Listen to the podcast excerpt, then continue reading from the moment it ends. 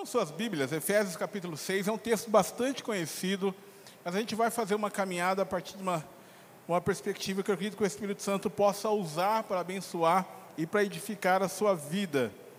Deixe ela abertinha aí em Efésios, no capítulo 6, na armadura de Deus. É um texto que, que é bastante conhecido.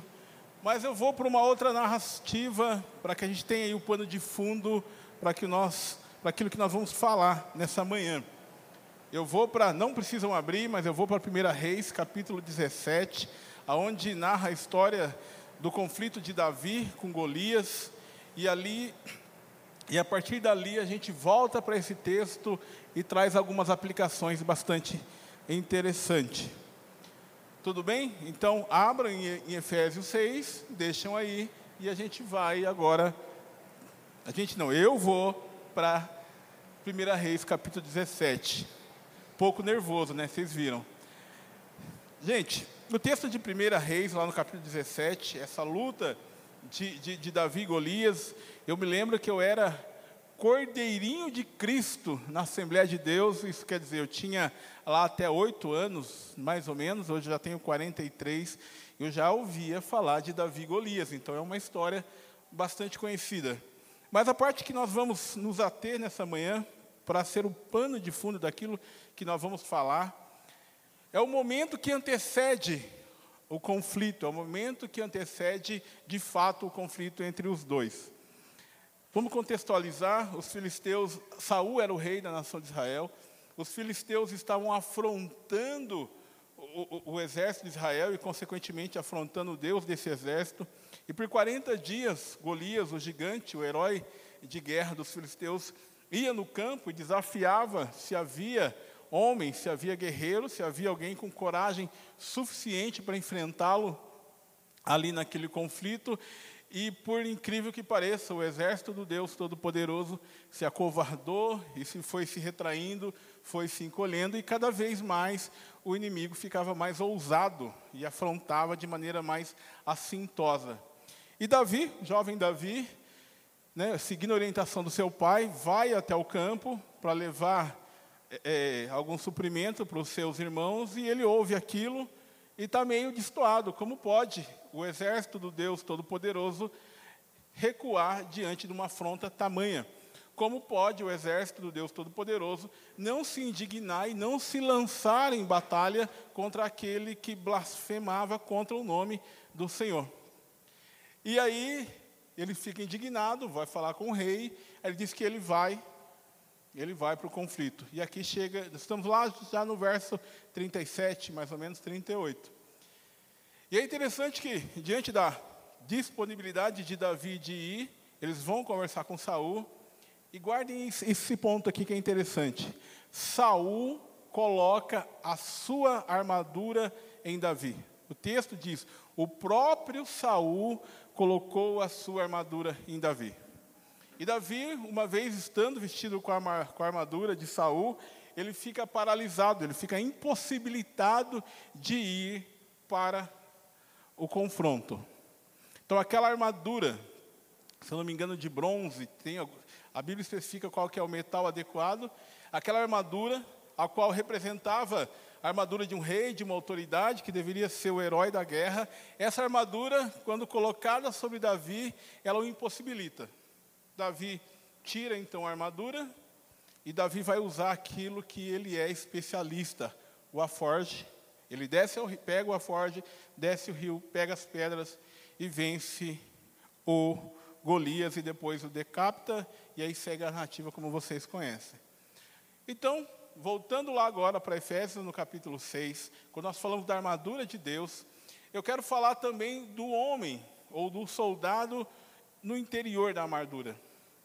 Só que quando nós chegamos em Efésios, o homem e a armadura se tornam uma coisa só. E é nessa linha que a gente vai conversar. Conversar por alguns minutos. Estou nervoso, vocês estão percebendo. E é interessante que quando Davi percebe o que está acontecendo, percebe aquela letargia do exército de Israel, percebe nessa covardia que, que os afetou, e aquilo traz uma indignação, e ele vai para o conflito. É interessante algumas coisas que acontecem com Davi se repetem nas nossas vidas, a gente precisa tomar um cuidado e ter a mesma percepção que Davi. Quando é levado diante do rei, o rei Saul, se nós olharmos o contexto um pouco mais amplo, darmos um passo atrás nessa história, nós vamos ver que Saul representou o desejo dos homens de ter um rei e não ser mais governado por Deus. Então Davi era, o, era a manifestação, a, Davi não, desculpem, Saul, a materialização do desejo do homem para fazer as coisas de Deus. E é esse homem que coloca uma armadura em Davi e o paralisa, porque o conflito que estava ali era um conflito espiritual e não só uma questão de guerra, né? não era só um conflito de nações. E o o Golias ficou por 40 dias né, minando. Então Golias atua na mente e vai minando, chamando de covarde, dizendo que não havia homens, dizendo que não havia é, é, força o suficiente, o suficiente para se opor a ele. E as pessoas, de fato, na sua mente, foram de, se permitindo serem drenadas suas energias. Mas quando Davi vai para essa batalha, Davi discerne o que está acontecendo. E Davi tira a batalha do campo físico ao não usar a armadura de Saul, tira da mente, ao não se permitir ter as suas forças drenadas pelo discurso de, de Golias, e leva de fato para o reino espiritual, quando ele diz para Golias que o Senhor dos Exércitos daria a cabeça dele para ele naquele dia.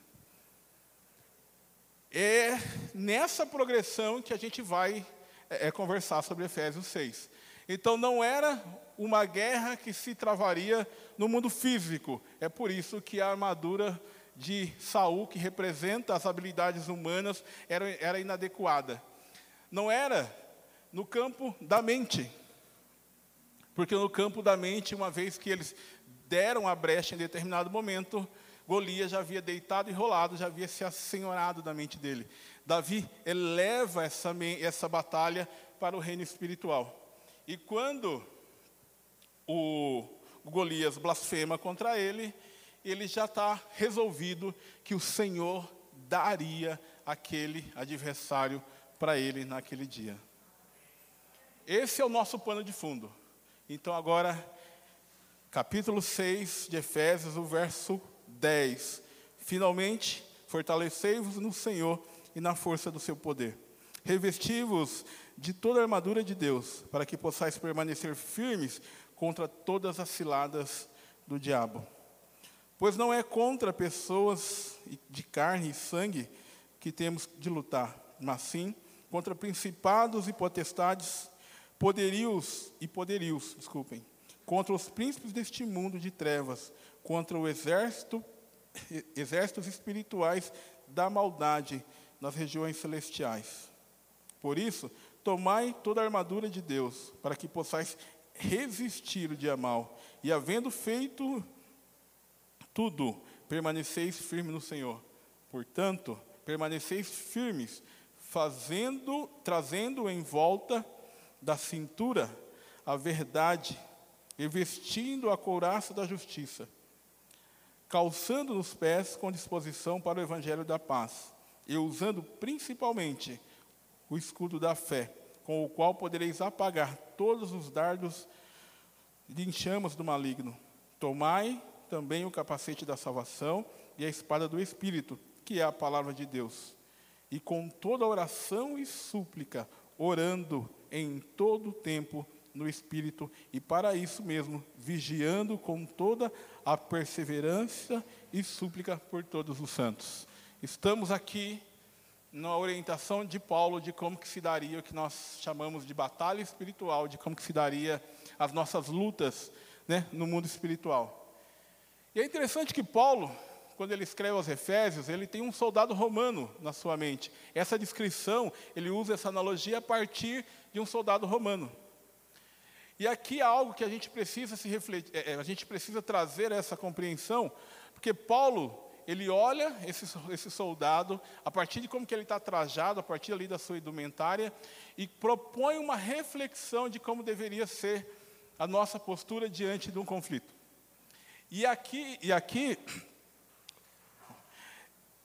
é necessário que a gente entenda que Paulo não está propondo que a armadura está extra.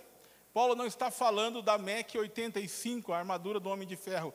Quem assiste Marvel sabe do que eu estou falando, né? Ele não está dizendo que é algo que virá fora de você e vai se juntar e vai se moldar e você está pronto para ir para a batalha. Porque nem a MEC 85 é alguma coisa sem o Tony Stark dentro dela. O mais importante da armadura não é a armadura em si, mas é quem está dentro da armadura. Eu vou repetir. O mais importante da armadura não é a armadura, mas é quem está dentro dela. Quem dá vida à armadura é o, o homem que está dentro dela, é a mulher que está dentro dela. A gente não pode achar, eu já ouvi orações, eu já ouvi crente dizendo: Ah, Deus, dá agora para mim o estudo da fé. Parece até que essa pessoa nem fé tinha, porque ela está pedindo agora aquilo, e a relação dela com Deus é uma relação por meio da fé. Ela está pedindo o escudo da salvação, então parece que nem salva ela era, porque não é externo. Não é externo. E aqui a gente vai é, é, ver o que Paulo tinha lá no seu coração. Para a pessoa chegar em Efésios 6, eu entendo que na boa leitura, ele passou por um, pelo dois, pelo três, e aí ele chegou lá no seis. E Paulo vai trazendo quais são as características que vão compor essa armadura que está no ser da pessoa.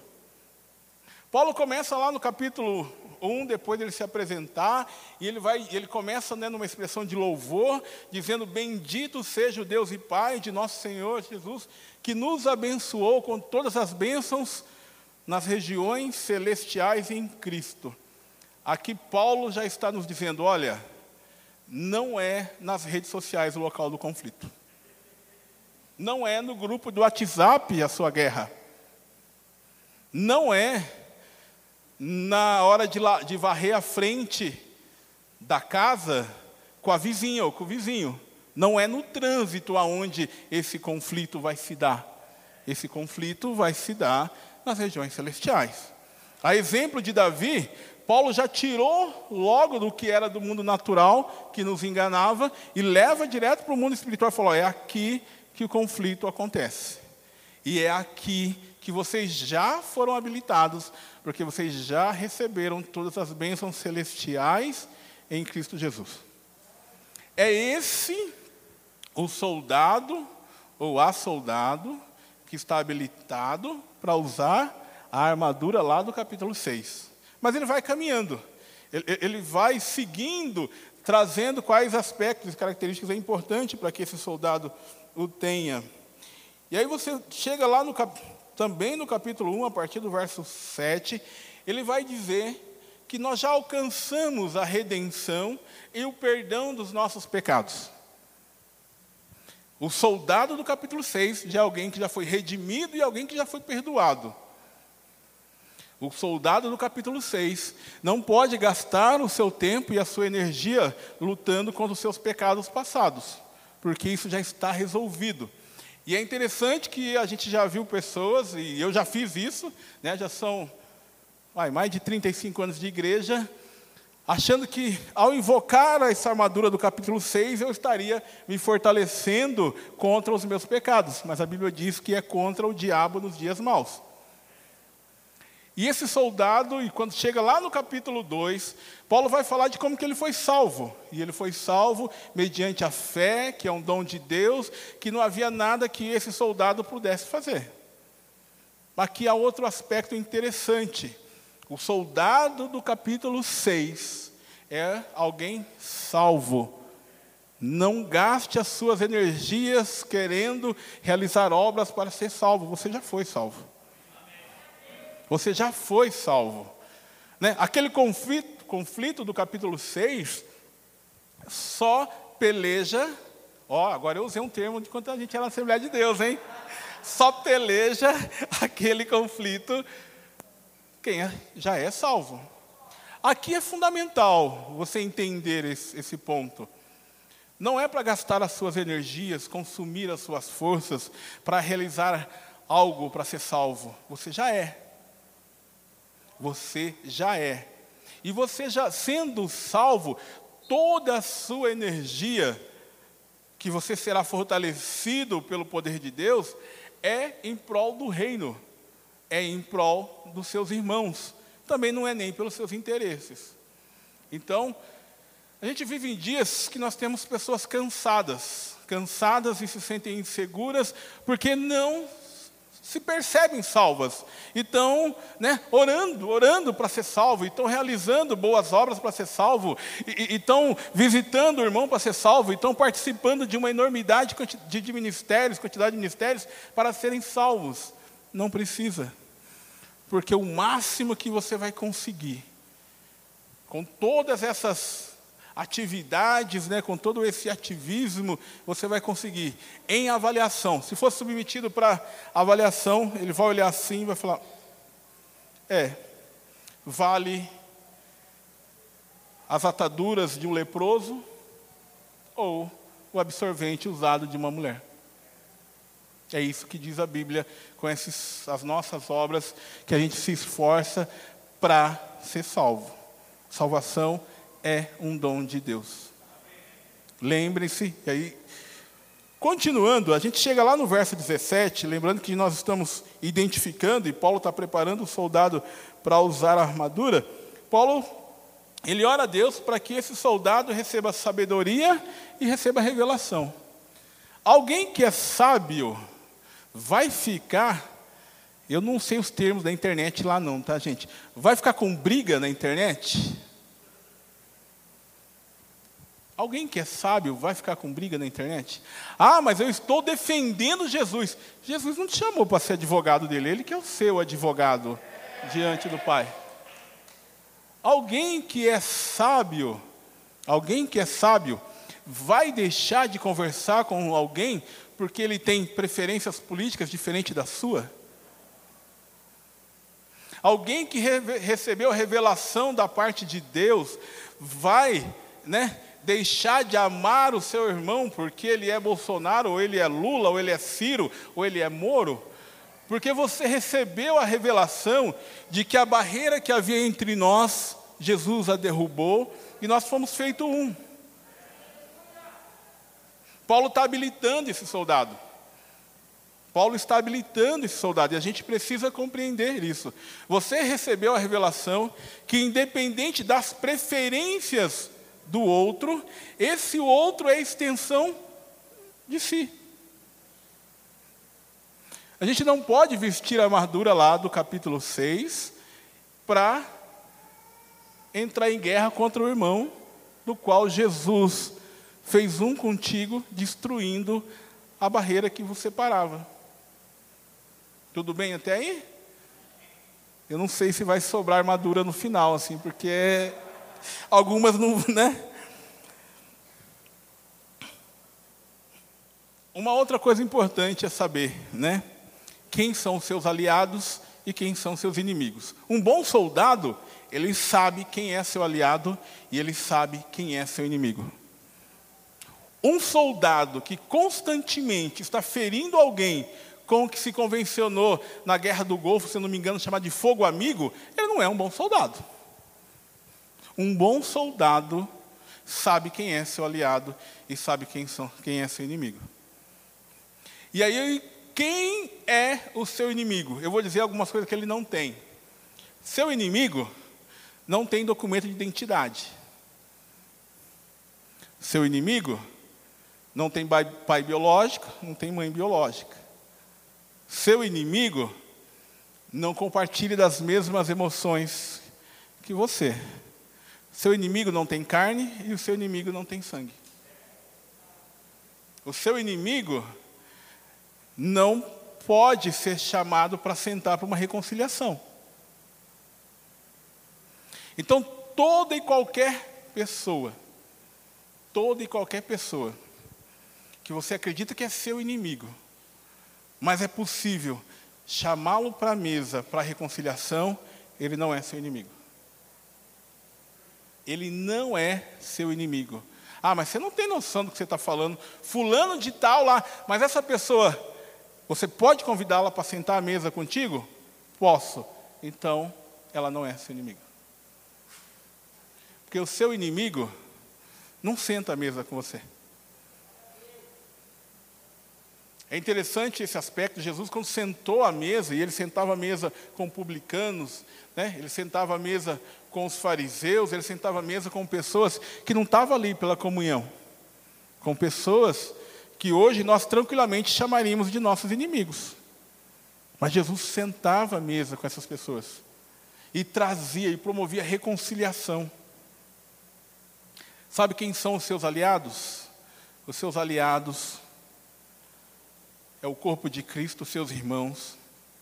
Quem não são os seus inimigos são aqueles ainda que não sabem que são seus irmãos. Olha que negócio doido. Eu sei que ele é meu irmão, mas ele não sabe.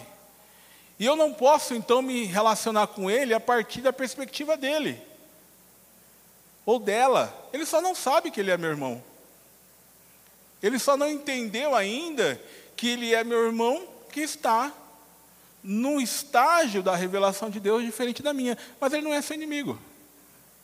Ele não é o seu inimigo. No DNA de sexta, num determinado momento da reflexão lá, já, já para o final, nós conversávamos a respeito exatamente dessa questão. Nós somos a igreja. Nós chegamos primeiro em relação a alguns. Quando você chega primeiro, você se torna o irmão mais velho. E o irmão mais velho é o quê em relação ao irmão mais novo? Responsável. Você é responsável. Você é responsável por aquele que ainda que não sabe que ele é seu irmão. Independente do pecado que ele pratica. Você é responsável por ele. Porque como irmão mais velho, há um grito que né, na minha, nas minhas reflexões, ecoou desde antes da eternidade. Pai, perdoa-lhes porque eles não sabem o que faz. Embora na plenitude dos tempos isso foi, nos foi revelado nas Escrituras, lá na crucificação, mas a Bíblia diz que o Cordeiro de Deus foi morto por nosso benefício desde antes da fundação do mundo. Eu creio que desde antes da fundação do mundo, Jesus está dizendo: Olha, Pai, perdoa-lhes, porque eles não sabem o que fazem. Pai, perdoa-lhes, pois eles não sabem o que fazem. Porque Jesus é o irmão mais velho. Jesus é o primeiro que alcançou a revelação do Pai. E quando nós, e aí, vai estar também aqui no capítulo 3, quando nós ainda éramos inimigos de Deus, vivíamos inimizade contra eles, estavam mortos em nossas iniquidades, Ele nos amou. Irmão mais velho ama o irmão que não sabe que é irmão. E esse irmão que não sabe que é irmão não é inimigo. Esse irmão que não sabe que é irmão não é inimigo. A igreja é o corpo de Cristo, são os nossos aliados. Aquele que não sabe que não é irmão não é inimigo, mas há um inimigo. E o inimigo, a Bíblia deixa bem claro, diabo, adversário. Esse é o seu inimigo, né? E aí, alguns crentes para facilitar a coisa, né, Tiago, para dar um jeito, falam, fulano deve estar tá possuído. Aí uma vez que ele fala que o fulano está possuído, ele quer brigar contra o irmão. Não, não, não, não, não. Porque ele quer justificar a briga contra a carne e contra o sangue. Ah, tá. Se eu não posso, né, Sérgio, brigar porque você é meu irmão, mas a partir do momento que eu sei que o diabo é o adversário, aí eu falo, está possuído, e aí eu quero brigar com meu irmão, eu não quero vê-lo como irmão, e aí eu quero ver como inimigo. Não, não é assim que funciona as coisas no reino de Deus. Seguindo aqui a nossa, né, as, as, identificando, e como Paulo vai preparando esse soldado para o uso daquela armadura, eu estou lá no capítulo 3 agora. Está parecendo lábio, né, gente? Mas eu estou termoso, estou nervoso, perdoe aí. Vamos lá. 3,14 vai dizer o seguinte, ó. Paulo está dizendo, na sua oração intercessória pelos Efésios: Por essa razão, dobro meus joelhos perante ti, de quem toda a família nos céus e na terra recebe o nome, para que, segundo as riquezas da sua glória, vos conceda que seja interiormente fortalecido com poder pelo Espírito. Que Cristo habite pela fé em vossos corações, a fim de que, arraigados fundamentalmente no amor, vos seja possível compreender, juntamente com todos os santos, a largura, o comprimento, a altura e a profundidade desse amor. O soldado do capítulo 6 só consegue compreender a profundidade, a largura, a extensão do amor se ele estiver com outros santos. Não é algo que você experimenta só. Não é o amor de Deus, você não experimenta só. E é interessante que a oração de Paulo, essa oração intercessória aqui, ela vai dizer o seguinte: vocês serão fortalecidos no Espírito, e que Cristo habite em você, e que seja arraigado profundamente no amor. Aí sim será possível compreender a profundidade, largura, extensão, comprimento do amor de Deus. O soldado do capítulo 6, gente, não é assim. Os, os, os mais velhos vai, né, vão entender assim. Não é o Jaspion, né? Pum! Que aí vinha a armadura e, e ia para o pau. Não. O soldado do capítulo 6 se move num profundo amor Profundo amor esse que, quando ele estiver sendo ofendido pelo seu irmão que não sabe que é irmão, ele ama o seu irmão. Ele ama o seu irmão. Gente, a gente precisa se libertar de algumas posturas que nós assumimos há um determinado tempo. Ah, eu estou tendo dificuldade com o Tiago, eu vou pôr o Tiago no joelho, né? E aí que a justiça de Deus venha sobre o Tiago. Não é isso que você ouve o nosso irmão mais velho que fez Senhor nosso dizendo, ele diz: perdoa-lhes, pois eles não sabem o que faz. É isso que o irmão mais velho fez. É esse o modelo que você tem. É esse o modelo que eu tenho. E a gente está aqui, né, cópias de Jesus, dizendo que Deus está formando Jesus em nós, mas na relação com os inimigos a gente não quer ser Jesus. Vamos seguindo aqui, tá, gente? Estou lá no, no 11, e, ele, e Jesus, o nosso irmão mais velho, Paulo vai trazendo referências que nos faz lembrar quem ele é, para que a gente esteja apto para a batalha espiritual lá no capítulo 6. Ele se faz exemplo, mas também habita em nós e nos capacita para viver o exemplo que ele deixou. Se faz exemplo, habita em nós e nos faz viver o exemplo que ele deixou. Deixa eu dar um, um, um, uma dica aqui. Se aquele conflito que você está tendo, ou que você, no conflito que você está envolvido com outra, que envolve outra pessoa, a maneira com que você está administrando esse conflito e a maneira com que você está lidando com a outra pessoa é a maneira com que Cristo lidaria com aquele conflito, ou lidou, melhor dizendo? Se não é, ó, precisa ver esse texto, porque esse texto diz que Cristo habita em você para que você compreenda o amor. Para que você compreenda, compreenda o amor. Em bastante tempo de igreja a gente ouve bastante pérolas, né? Eu sou convertido, mas o meu braço não é. Nós já ouvimos essa, né? Eu sou convertido, mas o meu braço não é. Ah, eu sou convertido, mas eu não sou bobo. Ninguém vai me fazer de besta. Ah, eu sou convertido, né? Mas ninguém vai pisar em mim. Eu sou convertido, mas e o mas mas, né? Os professores de português aí me corrijam, mas o mas é uma contradição daquilo que você disse. Então, se você está dizendo, eu sou convertido, mas, então você não é convertido. Todas as vezes que você quiser justificar uma, uma ação sua, tentando se agarrar no seu título de ser convertido, e que precisa usar do mas, entenda, você está assumindo que não é convertido. Porque o mas contraria aquilo que foi dito anteriormente. Né? Eu te amo, mas eu quero tal coisa, mas, mas ele vai contrariar. Parou no 20 ali, já era para eu ter acabado, Tiago? Meu Deus do céu, olha, vocês têm que orar para eu ficar menos nervoso. Mas eu cheguei lá no capítulo. Cheguei no capítulo 4. Um soldado que está no interior da armadura. Paulo vai dizer o seguinte no verso 22. E vos, a vos despir do velho homem, dos vossos procedimentos anterior, que se corrompe pelos desejos maus e enganadores, e a vos renovar no espírito da vossa mente, e a vos revestir de um novo homem, criado segundo Deus, em verdadeira justiça e santidade. Ah, em verdadeira justiça e santidade. Se você quer estar habilitado a usar as armaduras do capítulo 6, você precisa ser esse novo homem que foi criado em justiça e santidade.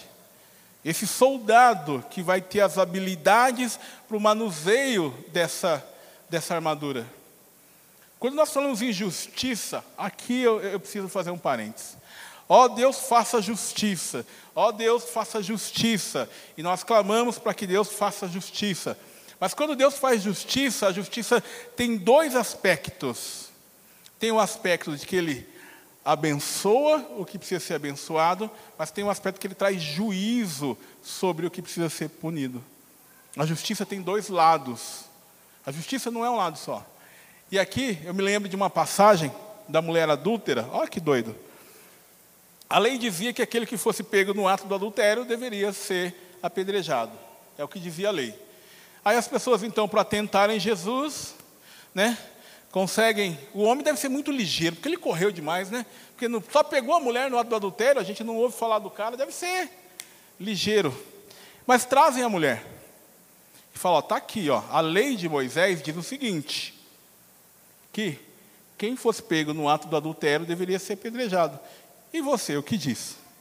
Jesus não se opõe ao que dizia, que dizia a lei de Moisés. Ele não fala que ela não deveria ser apedrejada. Mas Jesus nos lembra o que, que eles estavam fazendo. E ao lembrá-los, aí a gente vê que as coisas não são bem assim. Quando Jesus diz o seguinte para eles: bacana. Então vamos cumprir a lei de Moisés. Vamos trazer a justiça aqui. Quem dentre vós não tiver pecado, Quer dizer, quem dentre vós não for ferido pelo aspecto da justiça que pune, que seja o primeiro a tirar a pedra. Aí diz que os mais velhos começam a soltar as pedras e vão se retirando. Isso me faz inferir que os mais velhos, em razão da tradição, em razão né, do, do conhecimento, porque Jesus, ao fazer isso, ele faz escrevendo no chão. E a última vez que um Deus escreveu em um lugar, foi quando Deus escreveu nas paredes da Babilônia e o juízo de Deus veio, não sobrou nada. Então, quando você está olhando para, né, no meio de um conflito, no meio de uma guerra lá e querendo assim, ah, Deus, eu quero justiça, eu quero justiça, eu quero justiça, só peça ao Espírito Santo que te revele se de fato você quer justiça ou se você quer justamento, justiçamento, que é vingança. Porque quando a justiça se manifestar, você também será alvo da justiça, como aquele a quem você quer que seja alvo da justiça. Porque a justiça no reino de Deus é uma justiça que se dá pelo perdão. Então, assim, Senhor, quero justiça, mas eu estou perdoando. E a justiça que eu quero é que o meu irmão se torne irmão, que ele seja justificado por você. Agora, a justiça que eu quero, e essa que, né, que deve ser o anseio da igreja, é a justiça contra tudo aquilo que se opõe ao reino de Deus. É a justiça contra a desigualdade, contra a violência, contra os abusos, contra o distanciamento de Deus. Essa é um desejo que deve arder no nosso coração.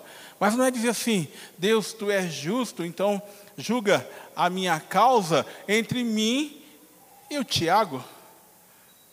A causa é, por que você não perdoou o Tiago ainda?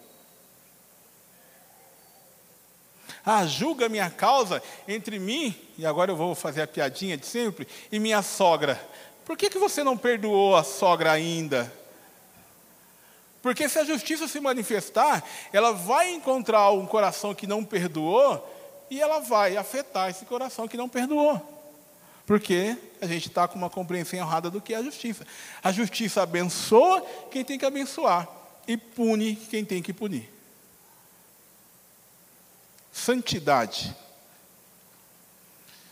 Santidade, por muito tempo nós acreditamos que santidade é algo que precisa pagar preço, que é algo pesado, que santidade é algo, né, que faz até a gente ficar meio chato, meio xiita, né?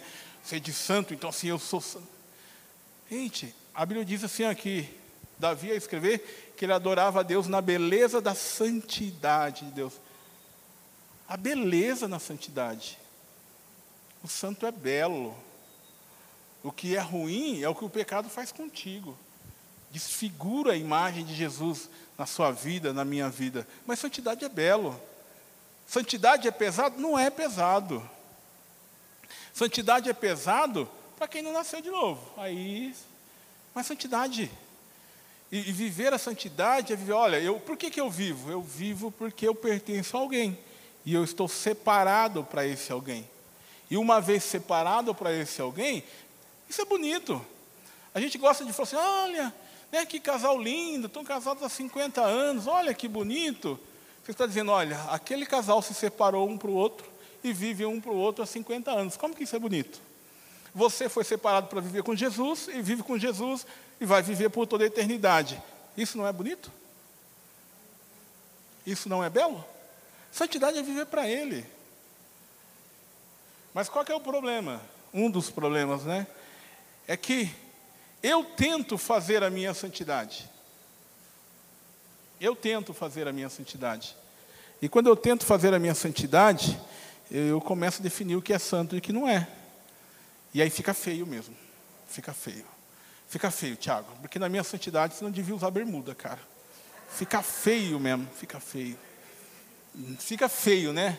Na minha, ah, na minha santidade, as irmãs não deviam cortar o cabelo. Ah, na minha santidade, no meu modelo de santidade, não dá para jogar futebol. Eu não dá por outras questões, né? Mas não dá para jogar futebol. Na minha, no meu modelo de santidade, não dá para os irmãos sentarem do lado das irmãs. Eu vou, desenvolvendo, eu vou desenvolvendo o meu modelo. Mas Jesus diz que a santidade é você viver em exclusividade para Ele. Viva para Ele. Né? A, sua, a, sua, a sua vida tem que ser para Ele. O que é belo? É belo eu vivo de maneira exclusiva para Ele. O que é belo, nós, enquanto noiva, e eu até falava com os meninos esse final de semana lá no, no DNA, né? Brutamonte, né, Sérgio? Dizer, olha, eu sou a noiva de Cristo. E aí tem um louvor que ainda diz o seguinte, né? Já coloquei as vestes brancas. Eu falei, tudo bem, eu vou entender que não é disso que está falando. Mas é, é imprescindível que você entenda que a santidade é o noivo e a noiva vivendo um para o outro. A santidade é quando você vive para Jesus. E quando você vive para Jesus, você assume o ônus da, da existência por Ele. O, você assume o prejuízo por Ele. 1 Coríntios capítulo 6, Paulo vai falar, a situação ali estava terrível capítulo 6 ou capítulo 1, verso 6, se eu não me engano, acho que é capítulo 1. Ele falou: é uma vergonha vocês ficarem com conflito entre vocês e ainda precisa levar isso para ser julgado por alguém que não é nem da família da fé. Assuma o prejuízo. Assuma o prejuízo. Fulano não me pediu perdão, mas foi ele que me feriu. Tudo bem, eu vou lá e peço perdão. Assuma o prejuízo, né? Há o conflito lá no casamento, a coisa não está boa. Ah, eu tenho razão, mas a coisa não está boa, mas o casamento é maior do que você ter razão. Você vai lá, assuma o prejuízo. Essa é a santidade do modelo de Deus. O pecado, e quando nós assumimos o pecado, é um desejo de nos satisfazer. Assuma o prejuízo, não se satisfaça. Não satisfaça a sua carne. Assuma o, o, o, prejuízo em prol desse belo que é a santidade. Em prol desse belo que é a sua relação com Jesus. Santidade é eu vivo exclusivamente para Jesus. E quando me for apresentado uma possibilidade de eu viver para mim, eu falo, não, porque eu vivo para Jesus. Ah, quando existia a possibilidade de eu identificar o outro como meu inimigo, né, de eu colocar lá o alvo nele, eu vou dizer: não, eu vivo para Jesus, ele é o meu irmão mais velho. Quando der aquela vontade, né, de invocar, de dar uma de fantasma, olha, eu só trazendo herói velho, hein? Tenho mais de 40, sorriu. O fantasma dizia o seguinte, né? O espíritos que andam pela sombra. Vocês lembram do desenho do, fantasma? O Caio lembra. Ah, Thiago, o que, que é isso? Ele é novinho, é novinho. E tem alguns crentes assim que às vezes parece que vai né, invocar o fantasma, invocar pelos espíritos da selva, eu invoco a força dos dez tigres, e aí ele quer ir para. Não, não faz isso. Não faz isso. Seus lábios flua bênção, não flua maldição. A força pela quem você opera é a força do Cristo que habita em você e está te moldando a características dele. Ó, eu vou terminar, eu vou poupar vocês da tortura de me ouvir muito. Cheguei no capítulo 5. Ah, bom soldado de Cristo vive em família. Bom soldado de Cristo, de Cristo vive em família. Maridão, quer usar as, a armadura de Deus? Ame sua esposa como Cristo amou a igreja. Dê a sua vida para que ela desenvolva todos os potenciais dela dê um passo atrás e permita que ela passe, não no governo da sua casa, mas quando ela tiver para desenvolver os potenciais dela. O soldado do capítulo 6, gente, é o soldado que aprendeu a viver em família, ele não fica isolado nos campos, ele vive em família. Viu, esposa? Respeite o seu marido. Ele pode não ter as qualidades que Cristo espera que ele tenha, mas não importa para o confronto. Ore por ele. Converse com ele. Maridão, a sua esposa é sua auxiliadora. Ela pode te auxiliar a você identificar aspectos de Jesus que faltam em você. Então escuta ela. Vou dizer uma coisinha aqui, mulherada, tampa os ouvidos. Mas todas as vezes que a gente não as escuta, né, Tiago? Dá ruim. Todas as vezes que a gente não as escuta, dá ruim. Por quê? Porque Deus as instituiu como auxiliadora. E tem muita gente achando que ela é auxiliadora é para questões braçais. Eu vou, ele está em casa, eu trago a grana e a minha esposa é minha auxiliadora. Ela está arrumando a casa, trabalhando. Não, ela é auxiliadora em todos os aspectos da sua vida. Ela é auxiliadora em todos os aspectos da sua vida: questões emocionais, questões financeiras, questões espirituais, educação dos filhos. Ela é sua auxiliadora. E quando Jesus fala o seguinte: olha, ame a sua esposa como Cristo amou a igreja, e aí, se vocês olharem, ele vai fazer mais essa referência entre igreja e Cristo e o amor que nós temos que ter pela esposa. Olha como o negócio é interessante. Cristo é o cabeça, certo? nós somos o corpo. Nós somos a auxiliadora de Cristo. Porque nós estamos aqui fazendo o desejo dele. Mas isso não nos faz seres inferiores. Então, esposa, quer usar com habilidade a armadura de capítulo 6? Seja submissa aos seus maridos. Seja submissa aos seus maridos. Pô, Marcos, mas ele é um banana. Então ora para Jesus falar com ele. Ah, Marcos, mas você não sabe o quanto que ele é submisso, como que ele é submisso. Ora por ele. Ajuda ele. Às vezes ele viveu com uma mãe castradora, que ficou uma figura tão grande que ele foi se encolhendo, e aí ele casou com você. Ajuda ele. Mas seja submissa a ele. Senão você não terá as habilidades para usar a armadura do capítulo 6 filhos, uma coisa eu tenho certeza, que eu não sei são, quantos são casados, mas eu sei que todos são filhos. Filhos, sejam filhos ao modelo de Jesus. E o que, que é um filho ao modelo de Jesus?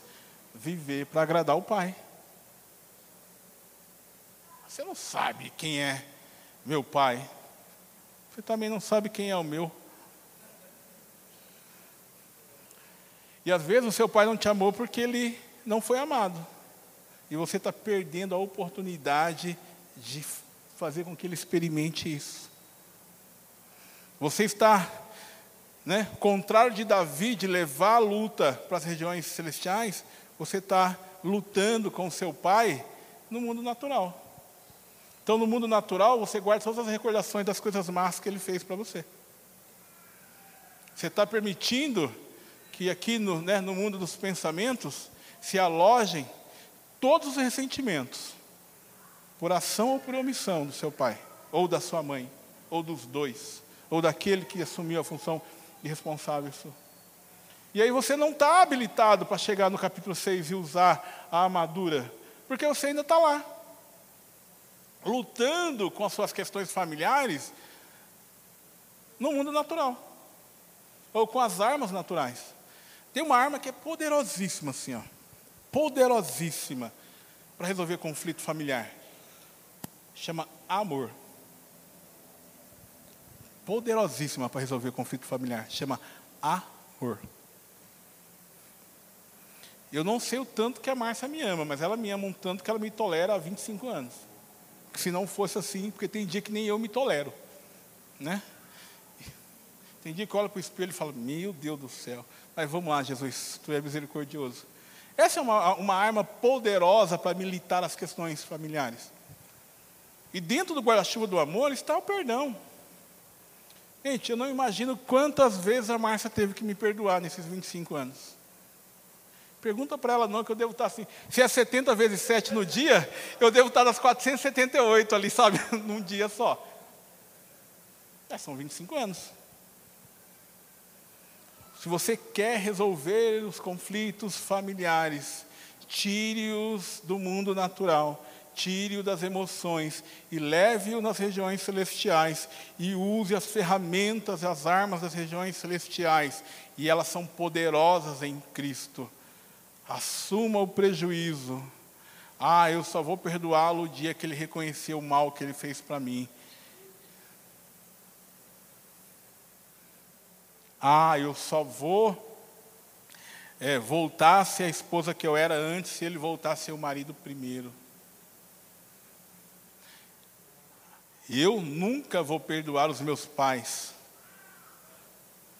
E chora a orfandade todo dia. Eu nunca vou perdoar a minha mãe. E chora a orfandade todo dia. Porque você está querendo resolver questões espirituais no mundo natural. Porque, como eu li aqui no, verso, no capítulo 3, no verso 14, vai dizer o seguinte: Por essa razão, dobre meus joelhos perante o Pai, de quem toda a família nos céus e na terra recebe um nome. Família é questão espiritual. E você não vai resolver seus problemas familiares naturalmente. Você não vai resolver as questões espirituais ficar ali na orelha do seu marido. Porque infelizmente nós temos um probleminha. Quando nós não vencemos nos argumentos, nós de maneira acovardada nos lançamos mão da violência. Então nós gritamos mais alto, nós batemos a porta, ou às vezes nós batemos até um no outro. Família é questão espiritual. Você não vai resolver os problemas com a sua esposa, tentando impor sobre ela que ela se torne alguém que você quer. Porque também, mulher tem outras fragilidades. E quando ela não vence no argumento, ela vai para manipulação. E a sua casa, de fato, vira um ambiente espiritual, mas conhecido como inferno e não como uma casa. porque você não está usando as armas corretas para usar. E aí, queridos, para alegria de vocês e final dessa tortura, cheguei no capítulo 6 e a gente, para a gente poder encerrar. E, e é interessante que aí sim, Paulo olhando o soldado que está dentro daquela armadura, ele tem as habilidades para usar aquela armadura. A pergunta que é é o seguinte: quais habilidades você desenvolveu de tal forma que você se torne esse soldado e que essa armadura esteja dentro de você. Efésios capítulo 6, Efésios só existe o capítulo 6, ou se você já fez toda a caminhada que Paulo está nos chamando a fazer, então você não terá nenhum problema de fingir, colocar o cinto da verdade e viver pela verdade. E a verdade não é o que você acha, a verdade não é aquilo que você quer entender, a verdade não é aquilo que você gostaria que fosse. A verdade é aquilo que Deus estabeleceu como verdade. E a igreja é a coluna da verdade. Ah, mas eu entendo assim. Não é verdade isso. Ah, mas eu, eu acho que deveria ser assim. Não é verdade. Jesus Cristo é a verdade. E dessa verdade flui vida. Dessa verdade flui vida, flui as habilidades que você precisa para ser um bom soldado de Cristo. Tem medo de, ou está pronto para se cobrir com a justiça depois que nós falamos hoje aqui? Seja justo. Seja justo. O que é ser justo? Haja como Jesus agiu. Seja justo na sua relação com aquele que não sabe que é seu irmão, porque você sabe que ele não sabe, você sabe que ele está enganado. Tá, me veio agora uma figura para poder ilustrar isso. Você é alguém que sabe do diagnóstico de uma doença terminal do outro, ele ainda não sabe, e você fica brigando com ele, expondo ele a situações que vai agravar aquela doença. Isso não é ser justo. Isso não é ser justo. Seja justo. Perdoa-lhes, pois eles não sabem o que faz. Se manifestou a justiça de Deus, punia em Jesus os nossos pecados, mas nos abençoava porque esse era o desejo de Deus. Calce a disposição do Evangelho da Paz. Evangelho da paz é o evangelho da reconciliação, não é o evangelho da treta, como dizem, não é o evangelho, ah, né? Aonde tem uma confusão? Tem crente que é assim, ó. Ele está caminhando aqui e a treta está lá do outro lado. Aí ele, será que eu devo? Será que eu não devo? Né? Eu devo. E vai para a treta. Gente, alguém coloca uma arma na sua cabeça para você entrar digitando no meio de uma, um conflito no Twitter? Mas você vai. Treta no, no, nos grupos do WhatsApp? Mas você vai. Essa disposição, já pensou essa garra toda, essa disposição toda, né, do debate, da contestação, se ela for aplicada em exposição para o Evangelho da Paz? É só uma dica. Talvez o reino já seria pregado a todas as nações e o mestre já estava chegando, né? Porque assim, ó, eu já vi pessoas, estou sem meu celular, que ele fala assim, ah, eu não posso ficar sem. Não, não posso, e já vai. Eu estou falando de mim, tá, gente? Muito, muito, muito, muito debatedor. Esses dias eu escrevi um textão assim, né? A Marta estava sentada do lado, aí ela me viu apagando assim. A gente escreve rápido e apaga devagar, né?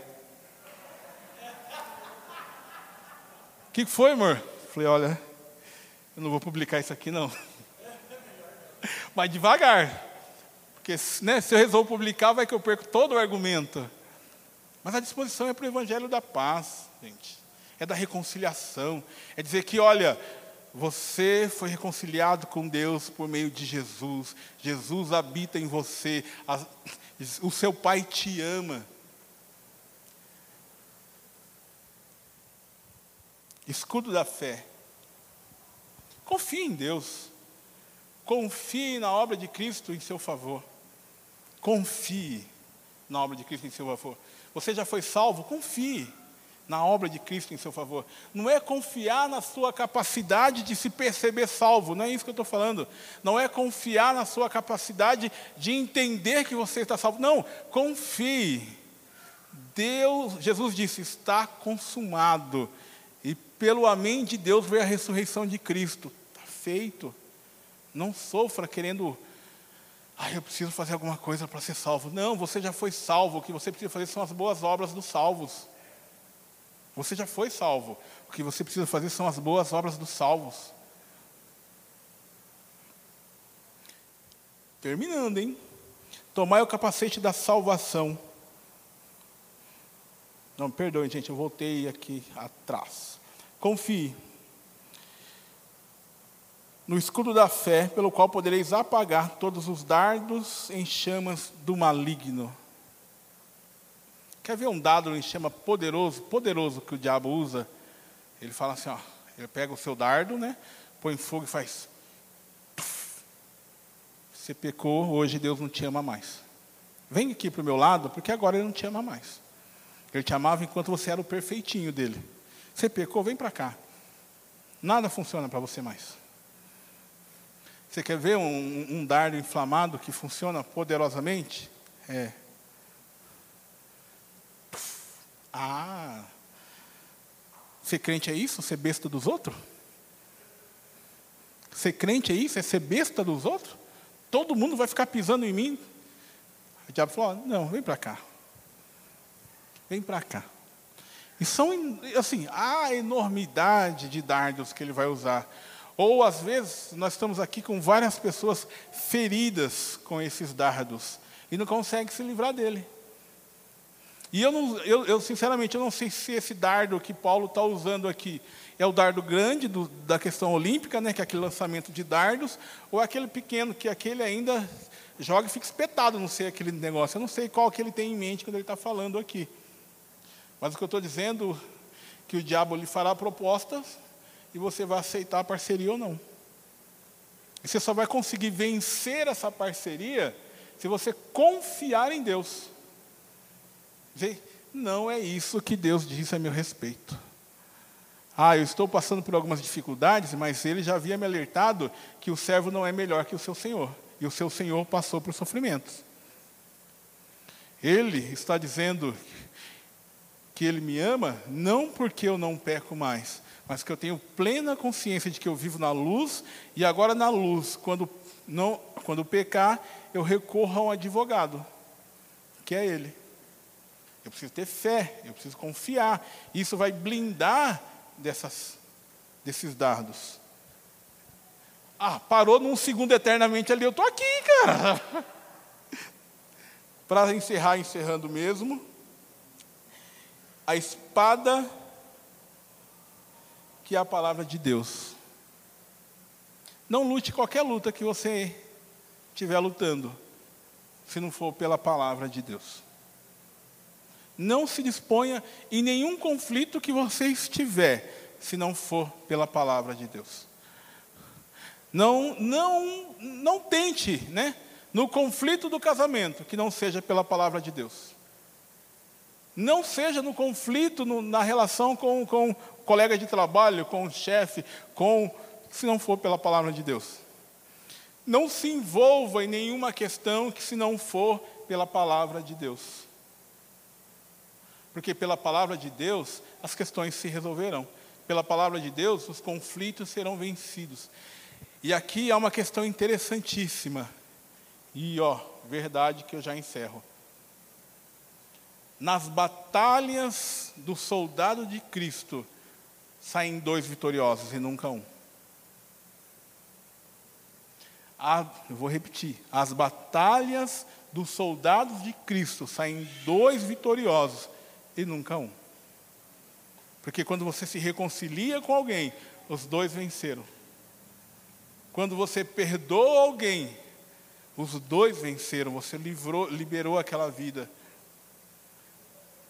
Todas as vezes que nós estivermos num conflito e o seu desejo é por sua vitória, dê um passo atrás e vai para as Escrituras. Todas as vezes que você estiver num conflito e você fala, eu preciso vencer isso, e o derrotado precisa ser alguém que às vezes seja seu irmão, ou alguém que não sabe que é o seu irmão, dê um passo atrás, tem alguma coisa errada os dois precisam vencer. Amém? Muito obrigado.